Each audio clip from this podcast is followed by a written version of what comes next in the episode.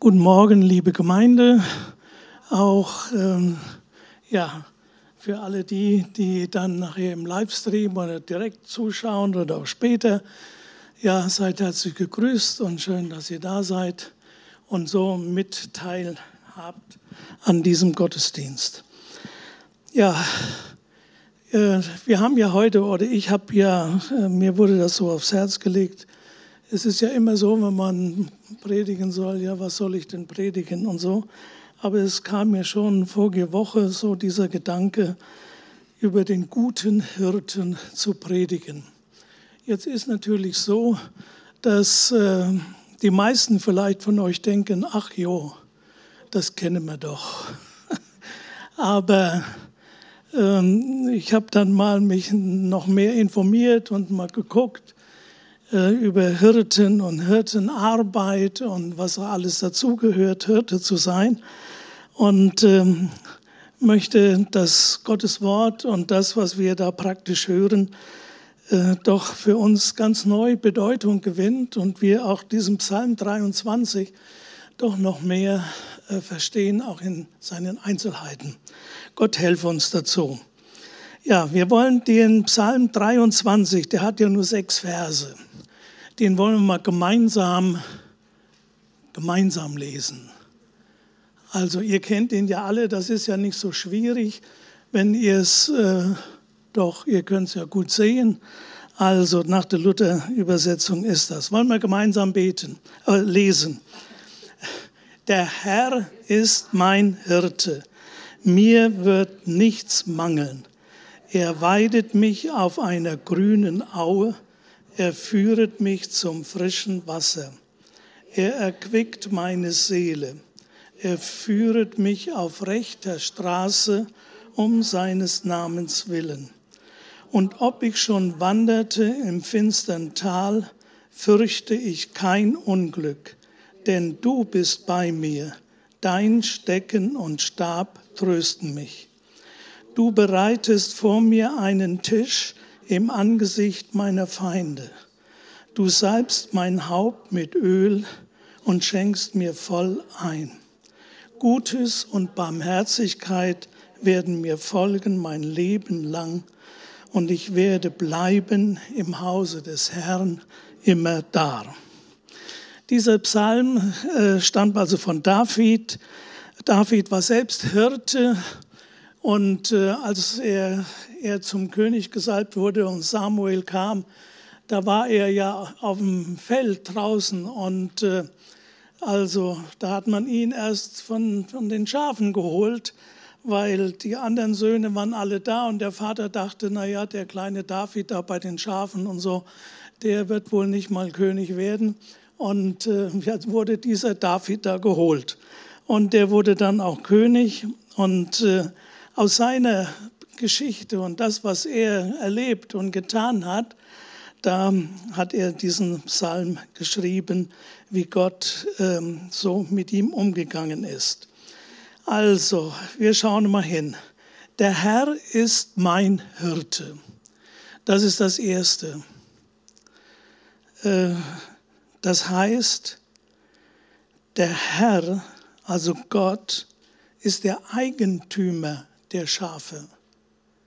David oder seine Eltern, sein Vater, er war der Eigentümer der Schafe. Es ist ein persönliches Verhältnis zu Gott. Und Jesus ist der gute Hirte. Er sagt das von sich selbst im Johannesevangelium. Da lesen wir das. Ich bin der gute Hirte. Und ähm, er kennt seine Schafe mit Namen, sagt er. Und seine Schafe hören seine Stimme. Das sind so ein paar Dinge, die Jesus selbst äh, von sich sagt. Der zweite Punkt, mir wird nichts mangeln. Ja, das ist ja ein großes Wort. Mir wird nichts mangeln. Das heißt, der Herr wird mich versorgen. Ich bin nirgendwo zu kurz gekommen. Ich befinde mich in bester Obhut. Ich bin mit der Fürsorge des guten Hirten vollkommen zufrieden.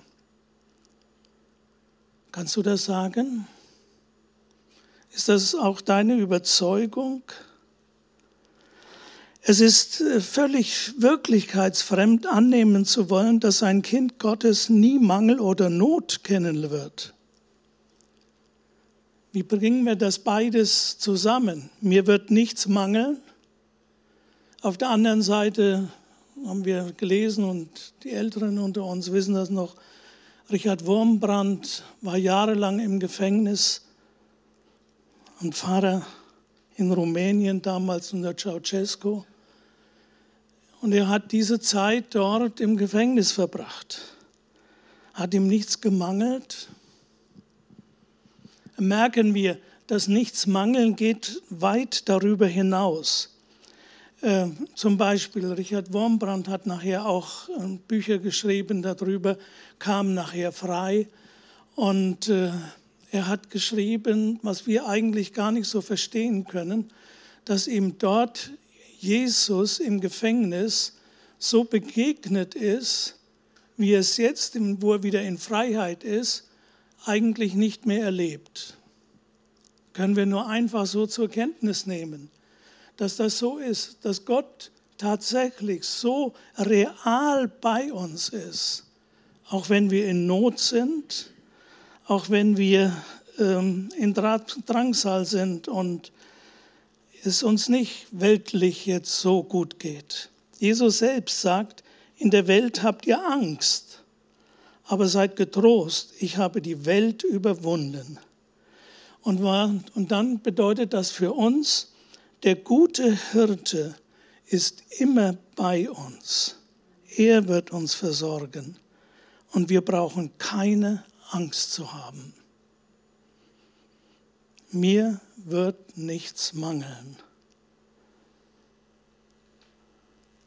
Wenn du, wir sind ja, keiner von uns, denke ich, ist im Gefängnis gewesen um des Glaubens willen.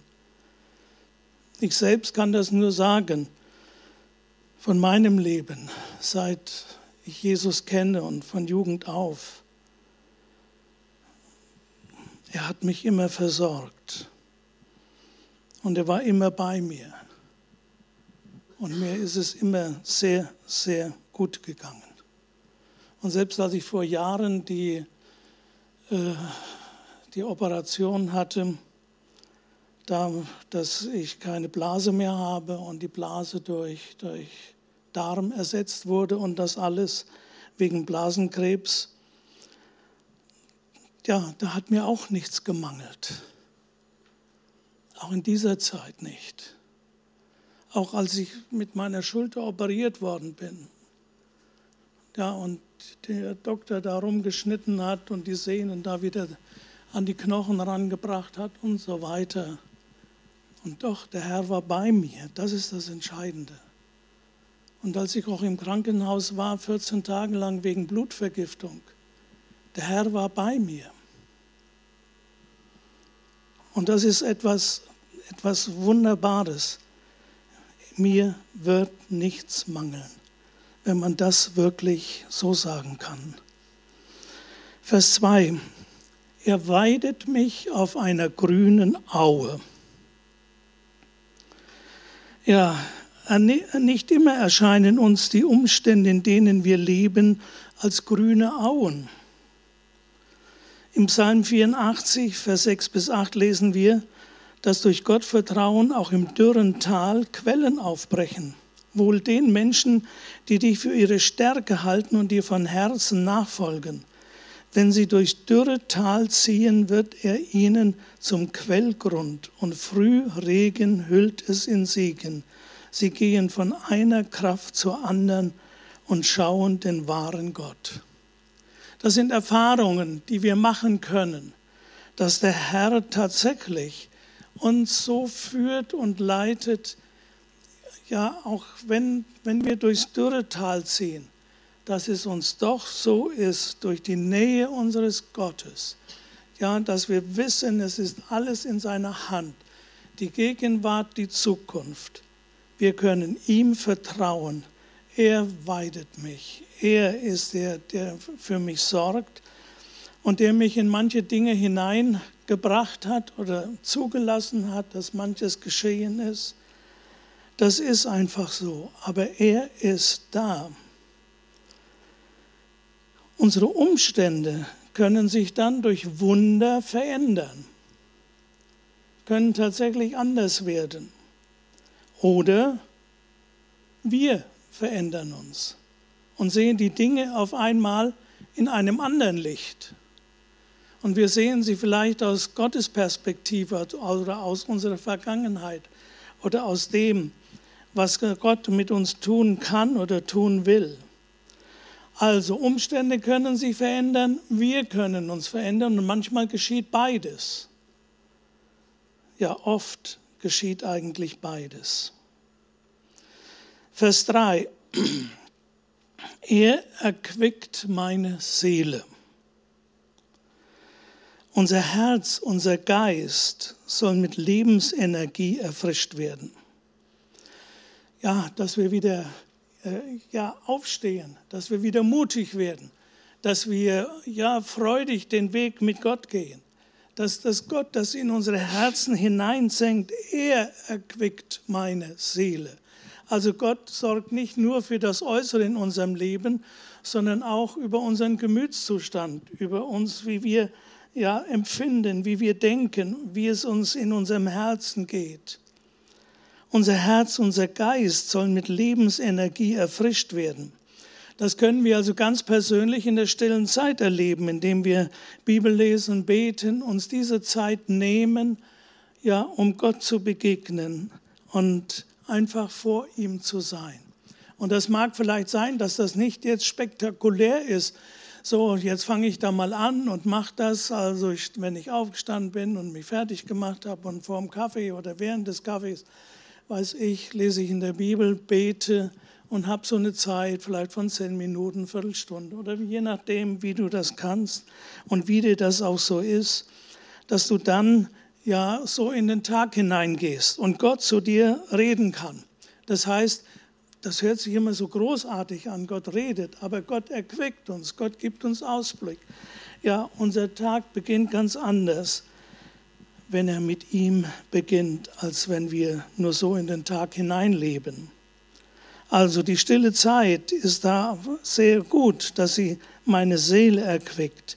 Und sehr gut erfahrbar ist das natürlich auch im Gottesdienst, wenn wir gemeinsam anbeten, wenn wir Gott anbeten oder wenn er durch sein Wort zu uns spricht. So, dann, dann ja, kann etwas in unserem Herzen, in unserem Geist, in unserer Seele entstehen. Und deswegen sind wir hier.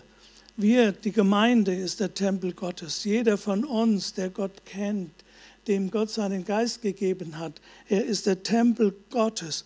Und er soll, ja, Gottes Geist soll uns wehen. Gottes Geist, Gottes Leben soll in uns sein und will in uns sein. Und wir wollen ihm einfach dafür Raum geben. Und wir sind auch heute hier dass er uns so erquicken kann. Ja, im Gottesdienst ist unser Herr gegenwärtig. Er gibt uns neue Kraft. Wir schauen auf zu ihm. Das ist eine wunderbare Sache. Nächster Punkt. Er führt mich auf rechter Straße um seines Namens willen. Schafe benötigen ständig neue Weideplätze. Wenn man also Schafe in einem Gatter hat und sie sind dort 14 Tage, drei Wochen, vier Wochen, das, ist, das passt für ein Schaf nicht. Ja, ein Schaf will nicht eingezwängt sein in einem Gatter. Der Rasen ist schnell abgegrast und abgefressen. Dann kommt der Kot der Schafe dazu und so weiter. Und da könnt ihr euch vorstellen, dass dieser Boden dann, und wenn Schafe in so einem Gatter sind, äh, da verschmutzen sie den Boden und ihr eigenes Gehege und können Krankheiten entstehen, Ungeziefer äh, kann sich ausbreiten. Und die, die, äh, die nötige Vorbeugungsmaßnahme dafür ist das Herumziehen mit der Herde.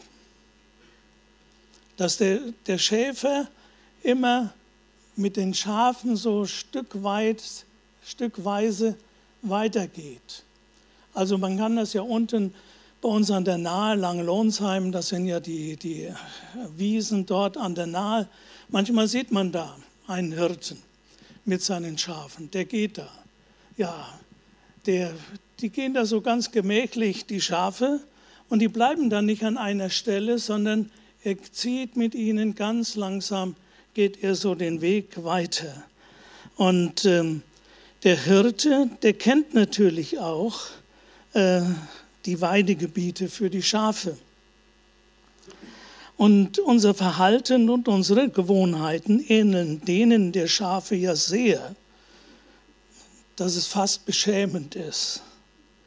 Die Heilige Schrift sagt uns, dass die meisten Menschen halsstarrig und eigensinnig sind.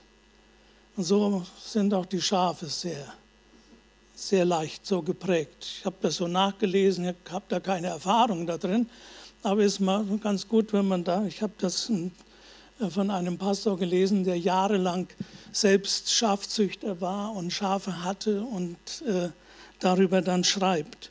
Und er sagt, es gibt da auch Schafe, die sind so eigensinnig, da weiß man bald nicht mehr, was man machen soll. Die laufen immer irgendwie quer. Und dann gibt es auch manche Trottelschafe, die da so hinterher trotteln, weil einer vorne weggeht und so. Und er sagt, man hat da oft seine große Last damit. Und äh, das ist dann nicht so ganz einfach. Und äh, ja, so ähnlich sind auch wir. Ja, wir haben auch so unseren Kopf. Wir haben, ja, wir machen so, was wir denken. Und dann ist auch so, die Schafe lernen nicht aus eigener Erfahrung. Die können sich äh, durch einen Zaun durchzwängen und sich stark verletzen. Das stört die nicht. Die machen das das nächste Mal wieder und versuchen da durchzukommen. Und wenn sie sich da wieder verletzen, dann machen sie es den dritten Tag, versuchen sie es wieder, da durchzukommen. Und ähm, ja, so ist das. So, so, weißt du, äh, wir denken ja immer, und das heißt ja auch so ein Spruch, die Erfahrung oder ist ein guter Lehrmeister. Ja, ich weiß nicht, ob wir wirklich so viel lernen aus unseren Fehlern. Das wäre ja immer so ganz gut, wenn das so wäre. Aber mancher sagt, warum mache ich denn immer wieder dieselben Fehler und dieselben Dummheiten? Warum ändert sich das nicht? Ja, wir brauchen einen Hirten, der uns führt. Und da kommen wir dahin. Er führt mich auf rechter Straße um seines Namens willen, weil er Vorsorge für mich hat, weil er sich um mich kümmert. Und es ist also viel besser, über ihn und über seine Wege und über dem Wort Gottes nachzulesen und zum Beispiel auch äh, für junge Leute, ich sage das nur mal so, viel in den Sprüchen zu lesen, denn da stehen viele Weisheiten und die äh, für junge Leute sehr konträr sind. Äh, wie, wie ein kluger Mensch sich verhält und dass er eben auf Rat hört und so weiter und dass er seine Eltern achtet und, und was da so alles steht und wie man sich nicht durch Oberflächlichkeiten vom Weg äh, abbringen lässt und das alles. Also das Wort Gottes kann hier um seines Namens willen uns auf rechter Straße führen, dass wir sehen, was ist richtig. Und was sollten wir tun? Es heißt ja, wir gingen alle in die Irre wie Schafe, steht in Jesaja. Wir gingen alle in die Irre wie Schafe. Ein jeder wandte sich auf seinen Weg. Ja, manchmal Menschen, die Gott nicht kennen, die, die denken das sowieso. Braucht Gott nicht. Ich weiß, wie mein Weg geht rennen in ihr Unglück. Vielleicht auch nicht, vielleicht sieht das äußerlich alles ganz gut aus. Aber was in ihrem Leben ist und was vielleicht eines Tages zu, an, zutage kommt, weiß man auch nicht. Also, wir gingen alle in die Irre wie Schafe. Ein jeder wandte sich auf seinen Weg und nicht auf den Weg, den der gute Hirte uns führt.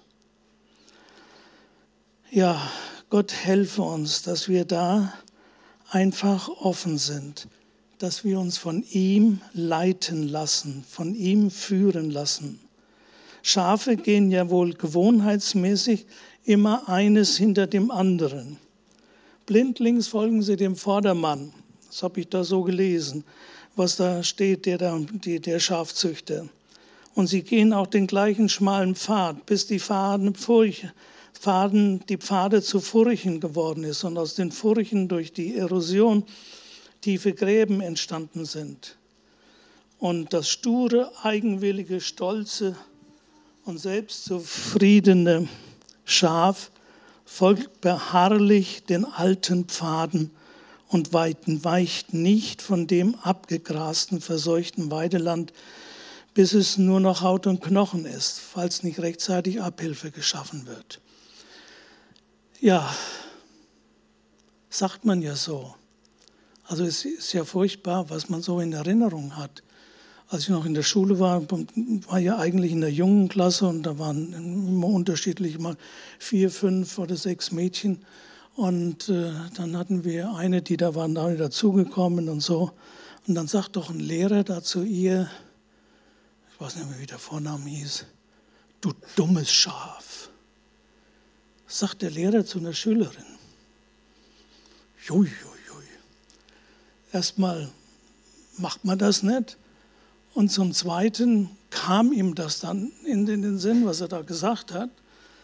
Und äh, hat sich dann so halb entschuldigt bei ihr und so weiter und hat sie versucht wieder aufzubauen. Aber für andere Leute kann es vielleicht auch wirklich so aussehen, dass wir wie dumme Schafe sind.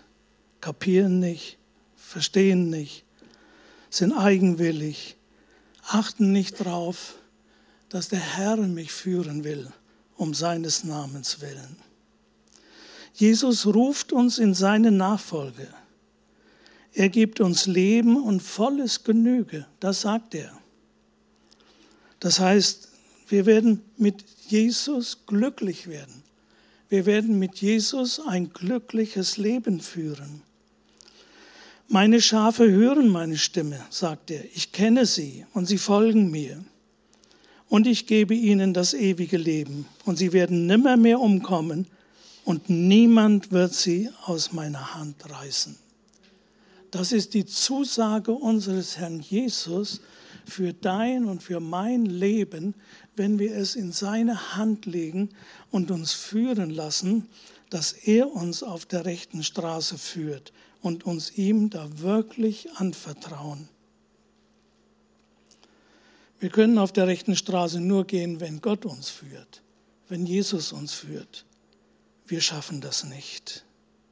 Seine Majestät und seine absolute Verlässlichkeit bürgen dafür, dass er mit uns alles gut macht. Das ist wirklich so. Er ist ein guter Gott. Vers 4. Und ob ich schon wanderte im finstern Tal, fürchte ich kein Unglück, denn du bist bei mir. Jetzt kommt es zum vertraulichen, innigen Zwiegespräch zwischen dem Schaf und dem Hirten. Seht ihr? Das Schaf sagt, und ob ich schon wanderte im finstern Tal, fürchte ich kein Unglück, denn du, der Hirte, bist bei mir. Das ist eine, eine wichtige Erkenntnis. Natürlich haben wir damals, ich und auch viele andere, dafür gebetet, dass mein Krebs aus der Blase verschwindet. Der verschwand aber nicht.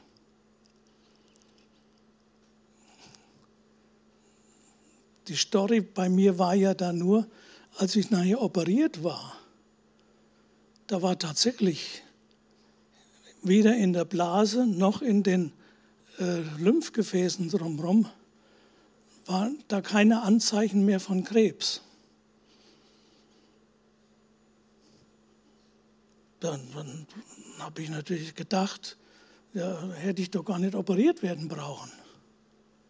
Tja, die Befunde vorher waren aber alle so, dass der Krebs da ist, bei allen möglichen Untersuchungen. Ich war alle vier Wochen im Krankenhaus und wurde da eben untersucht und so weiter. Und nur das Komische ist, ähm, du betest darum, dass Gott dich heilt. Und Gott heilt dich nicht. Und das wusste ich ja nicht, dass ich keinen Krebs mehr hatte. Der Doktor wusste das auch nicht. Das haben die erst hinterher bei der äh, Untersuchung des Gewebes festgestellt. Obwohl die vorher schon in Worms und so weiter der, in, in der Klinik die Gewebe untersucht haben und alles. Auf jeden Fall, da war nichts mehr. Und ähm, ich wusste das aber nicht. Manchmal bleibt das auch. Also, dass der Krebs da ist und dass du zumindest so geheilt bist, dass du damit leben kannst. In irgendeiner Form. Oder dass du geheilt bist und dass du damit ein normales oder einigermaßen normales Leben weiterführen kannst. Das bedeutet, das sagt mir auch dieser, dieser Satz, und ob ich schon wanderte im finsteren Tal,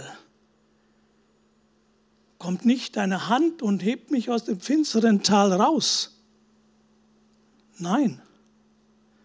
Und ob ich schon wanderte im finsteren Tal und wenn du operiert bist und drei Jahre, äh, drei Wochen im Krankenhaus liegst und teilweise ziemliche Schmerzen hast und alles, am liebsten möchtest du enthoben sein und betest, Herr, heil mich und Herr, gib doch, dass das alles aufhört. Aber hier steht, aber ob ich schon wanderte im finsteren Tal, fürchte ich kein Unglück, denn du bist bei mir. Geschwister, das ist mir ins Herz gefallen.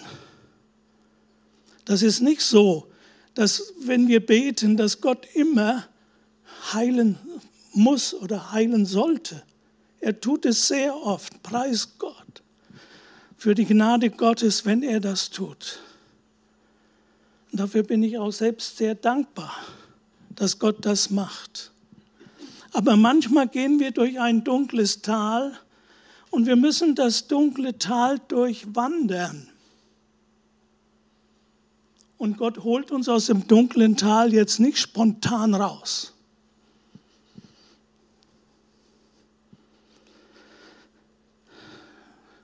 Könnt ihr das in euer Herz hineinnehmen? Gott zu vertrauen, auch wenn vielleicht manches nicht so vollkommen jetzt ist, wie, wie wir uns das vorgestellt haben. Warum heilt Gott mich nicht vollständig? Oder warum, ja, warum bei mir? Warum hat Gott das nicht vorher gezeigt dass, dass, dass in, in meiner Blase kein Krebs mehr ist? Wieso wurde ich operiert? Ich habe nachher auch mit dem Hausarzt darüber gesprochen. Ja, der hat nur mit den Achseln gezuckt. Er hat gesagt, seien Sie froh, brauchen Sie wenigstens keine äh, Therapie machen. Keine, brauchen Sie wenigstens keine Chemotherapie machen. Seien Sie doch froh, hat er gesagt. Bist durchs dunkle Tal durchgegangen. Jetzt für mich mein Beispiel. Gehst durch, erlebst das Ganze. Ich weiß noch, Marion, die, die konnte mich ja den ersten Tag gar nicht aushalten. So, so elend, wie ich da stand und da lag und konnte ja kaum aufstehen und so weiter. Also, Deswegen möchte ich euch ermutigen, seht das mal, auch wenn du in einem dunklen Tal bist. Der Herr will dich auf saftige Weiden führen und da musst du durch ein dunkles Tal vielleicht hindurch. Und so ist das beim Hirten. Der Hirte geht auf höher gelegene Weiden mit seinen Schafen. Ah ja, und am Berg muss er dann halt auch durch Täler durch. Und manche Täler sind sehr eng und sind wie Schluchten. Und da muss er seine Schafe durchführen. Aber er geht da voran. Und dann ist er, dann ist der, der Hirte mit den Schafen dort zusammen. Und also, wenn es heißt, ob ich schon wandert im finstern Tal, das heißt auch nicht, dass ich dort stehen, sterbe. Heißt eigentlich nicht in, im Todestal, sondern es heißt, gehe ich durchs dunkle Tal. Also, ich muss nicht gleich sterben. Mancher denkt das gleich. Oh, jetzt kommt eine schwierige Zeit. Oh, wei, jetzt gehen wir, ja, es geht alles unter, so etwa. Gehen wir mit Gott und wir bekommen die Gewissheit, alles wird sich zum Besten wenden. Wirklich. Warum? Weil der Herr bei mir ist. Versteht ihr? Es wird sich alles zum Besten wenden, weil der Herr bei mir ist. Können wir das fassen? So, Entschuldigung. Ja, also warum komme ich hier mit zwei Stecken an? Ich habe mir die ausgeliehen von der Hildegard, ihrem Sohn. Der schnitzt so Stecken. Und äh, da habe ich gesagt, hier, gib mir doch mal einen mit. Da hat sie mir mal schon früher so diesen dicken gegeben. Und äh, gestern war ich noch dort, wo sie ein bisschen dünneren hat. Und äh, dann habe ich den gekriegt. Aber der sollte eigentlich noch ein bisschen dünner sein, wenn es der Stab ist. Denn wieso steht denn das hier? Dein Stecken und Stab trösten mich. Also es sind zwei, nicht nur einer. Und so ist das auch. Der Hirte, der hat zwei. Und zwar eben den Stecken. Der Stecken, das ist der dickere. Das ist manchmal beim Hirten, äh, auch der ist auch manchmal ein bisschen kleiner. Und der ist so richtig dann unten fast mit der Wurzel und hat einen, äh, einen Klumpen unten dran. Und der ist dafür da, um Tiere abzuschrecken. Oder wenn äh, Tiere kommen und die Herde angreifen wollen, dann wirft er diesen Stecken nach diesen Tieren.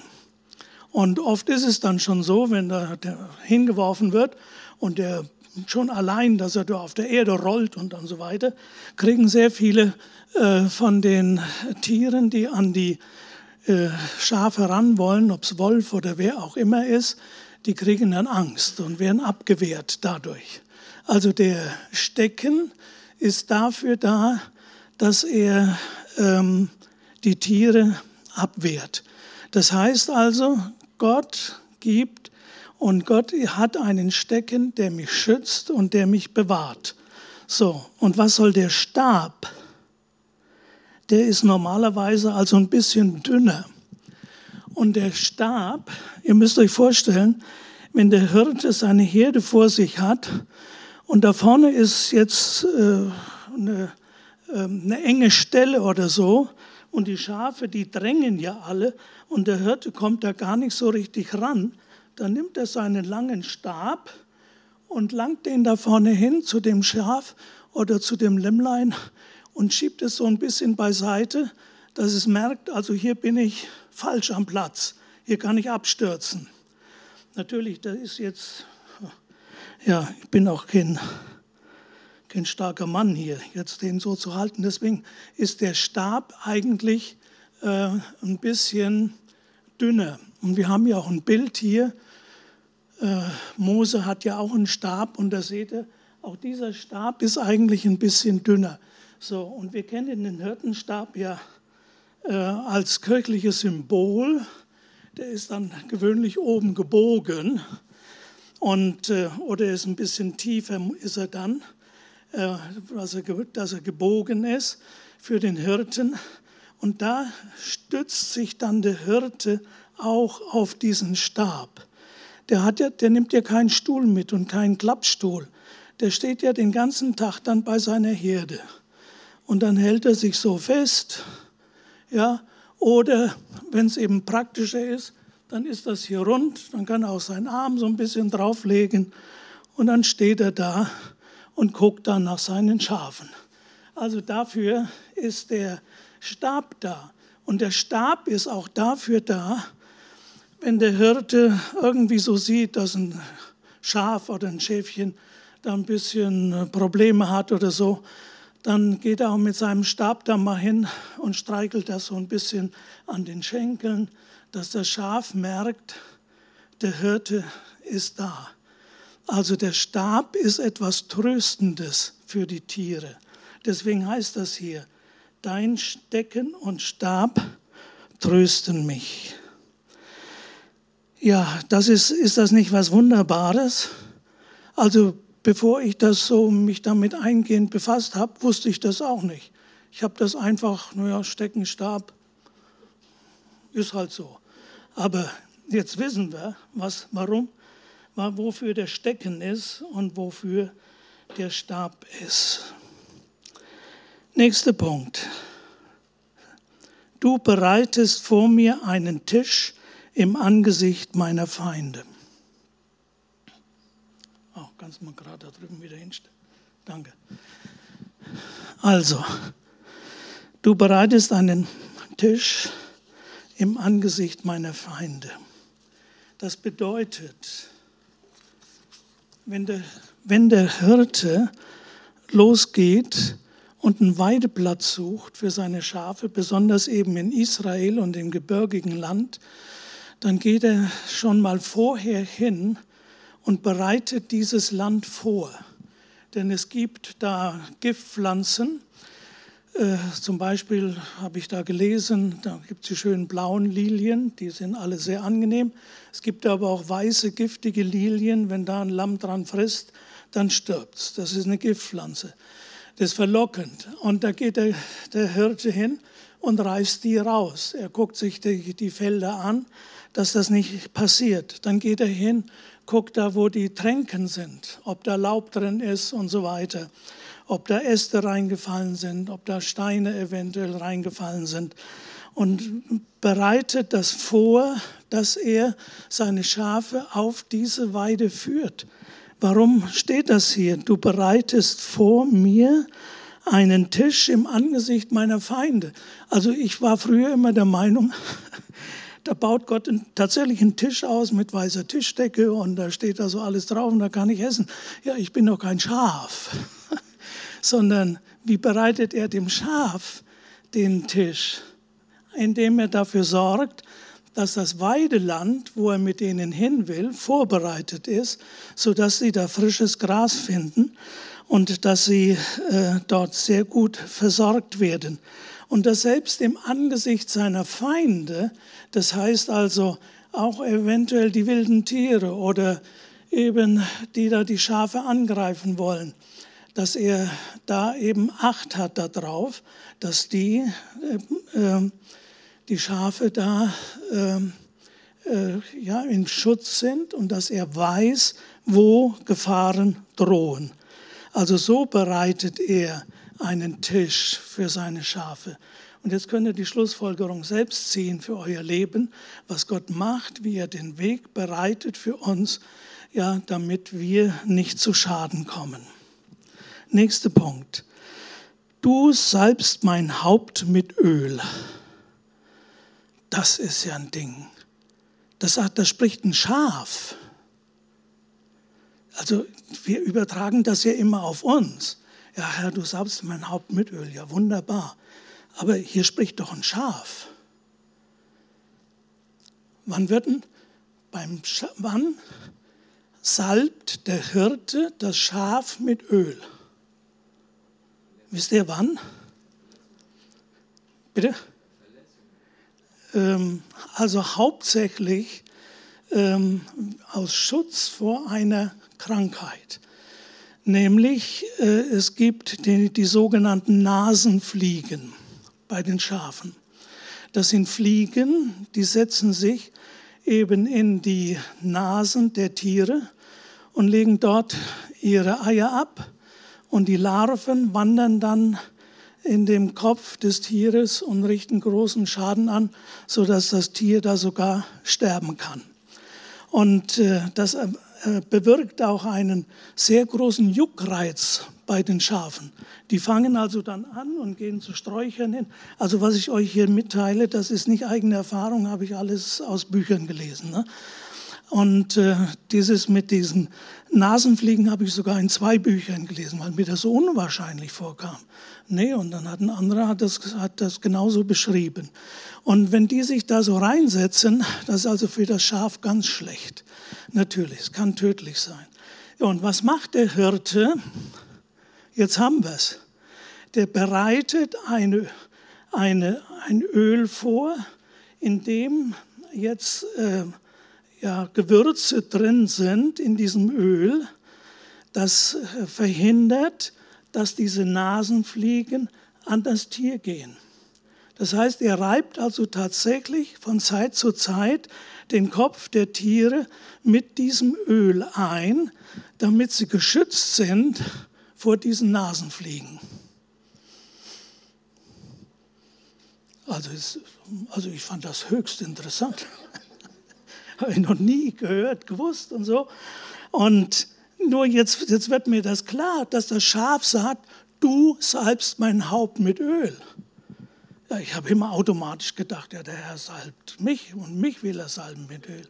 Nee, bin auch so ein Schaf, das nötig hat, dass, äh, dass der Herr es salbt. Ja, was bedeutet das für uns? Wisst ihr, das bedeutet für uns alle so dumme Gedanken. Könntest doch das machen, könntest das machen. Ja, was einem so in den Sinn kommt, so eigene Wege gehen und so. Und das soll die Salbung, soll uns davor schützen. Die Salbung des Heiligen Geistes soll uns schützen, dass wir nicht auf dumme Gedanken kommen. So kann man das mal ganz grob sagen. Ja, und dann gehen wir weiter zu dem nächsten Punkt.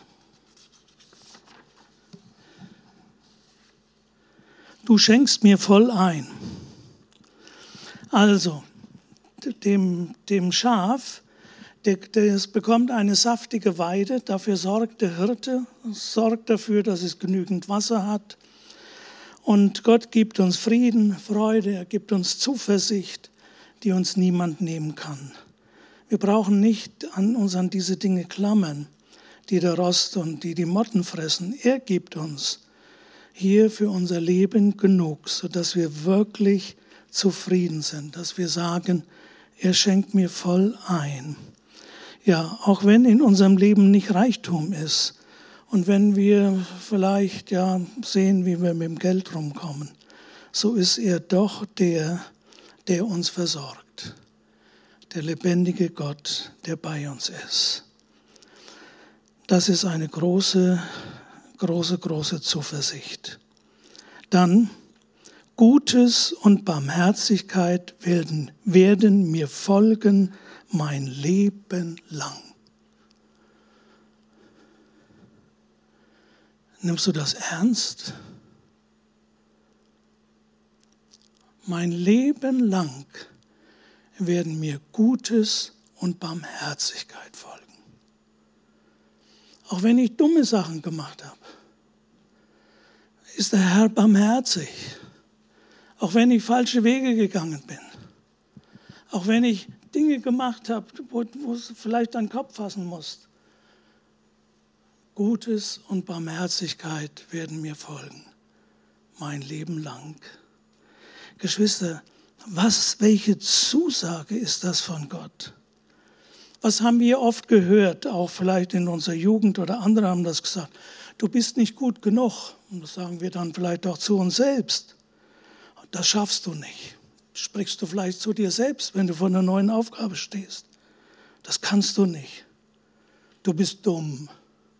Kein Wunder, dass das andere schon gesagt haben. Sagst du vielleicht zu dir selbst. Sag mal, was reden wir uns oft ein für negative Dinge?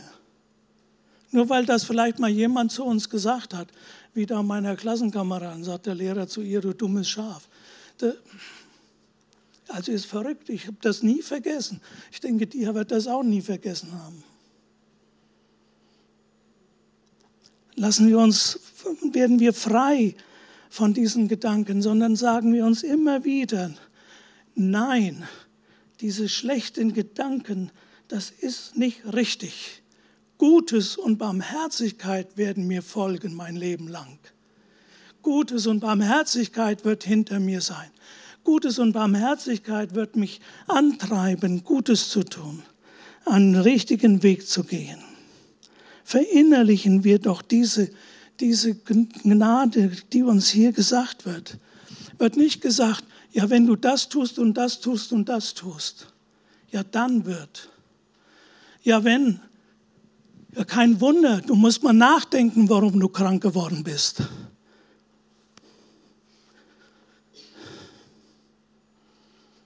Sollst deine Sünden suchen, deine Fehler suchen. Das steht hier alles nicht. Gutes und Barmherzigkeit werden mir folgen mein Leben lang. Amen. Wer kann das noch sagen?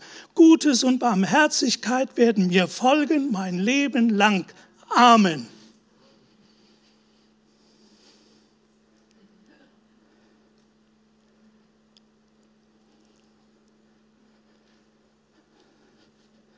Dank sei Gott. Und das Letzte, ich werde bleiben im Haus des Herrn immer da. Ich darf schon jetzt in Gottes Haus sein. Ich darf zu seiner Gemeinschaft gehören. Wenn er mein guter Hirte ist, dann bin ich sein Schaf, sein Kind, bin ich Gottes Kind. Er geht voran.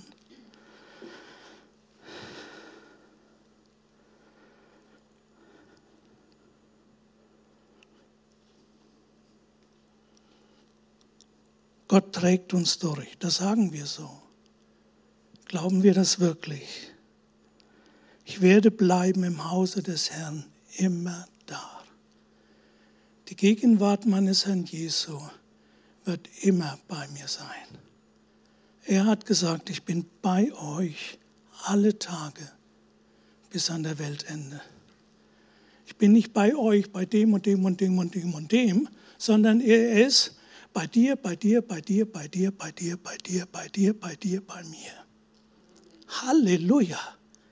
Der Herr ist bei dir nimm das euch mal weg und sag, Herr, ich danke dir. Du willst immer bei mir sein. Ich bin bei dir alle Tage. Halleluja. Wie, Gott, wie wunderbar. Der Schriftsteller Max Lucado, manche hat ja von ihm schon ein Buch gelesen, der hat es so ausgedrückt. Gott möchte, dass wir in seinem Haus unser Zuhause finden. Warum möchte er, dass wir bei ihm wohnen? Ganz einfach, weil er unser Vater ist. Jesus bereitet eine Wohnung in seines Vaters Haus für uns vor. Wenn du es nicht glaubst, lies in Johannes 14, Vers 3. Und warum macht er das? Warum? Er will uns bei sich haben. Geschwister, das ist unfassbar. Der lebendige Gott will mich bei sich in seiner Nähe haben. Und dann macht er das so schön, wie er kann. Und das ist viel, viel schöner als mein Haus in Langenlohnsheim und die Wohnung. Er will mich bei sich haben. Das ist das Entscheidende. Wir werden immer in enger Gemeinschaft mit Gott sein. Wir dürfen einmal in dem himmlischen Jerusalem wohnen, wo Gott, wie wir schon vorher gesungen haben, alle Tränen abwischen wird. Gott wird unsere Tränen abwischen. Steht in der Bibel. Nicht Engel werden unsere Tränen abwischen sondern Gott selbst wird deine Tränen abwischen, die du geweint. Stell dir das mal vor. Und wir dürfen immer bei ihm sein und bei ihm bleiben. Halleluja. Der Herr ist mein Hirte. von hier bis bei ihm in der Ewigkeit. Amen. Wollen wir aufstehen? Wollen wir noch beten?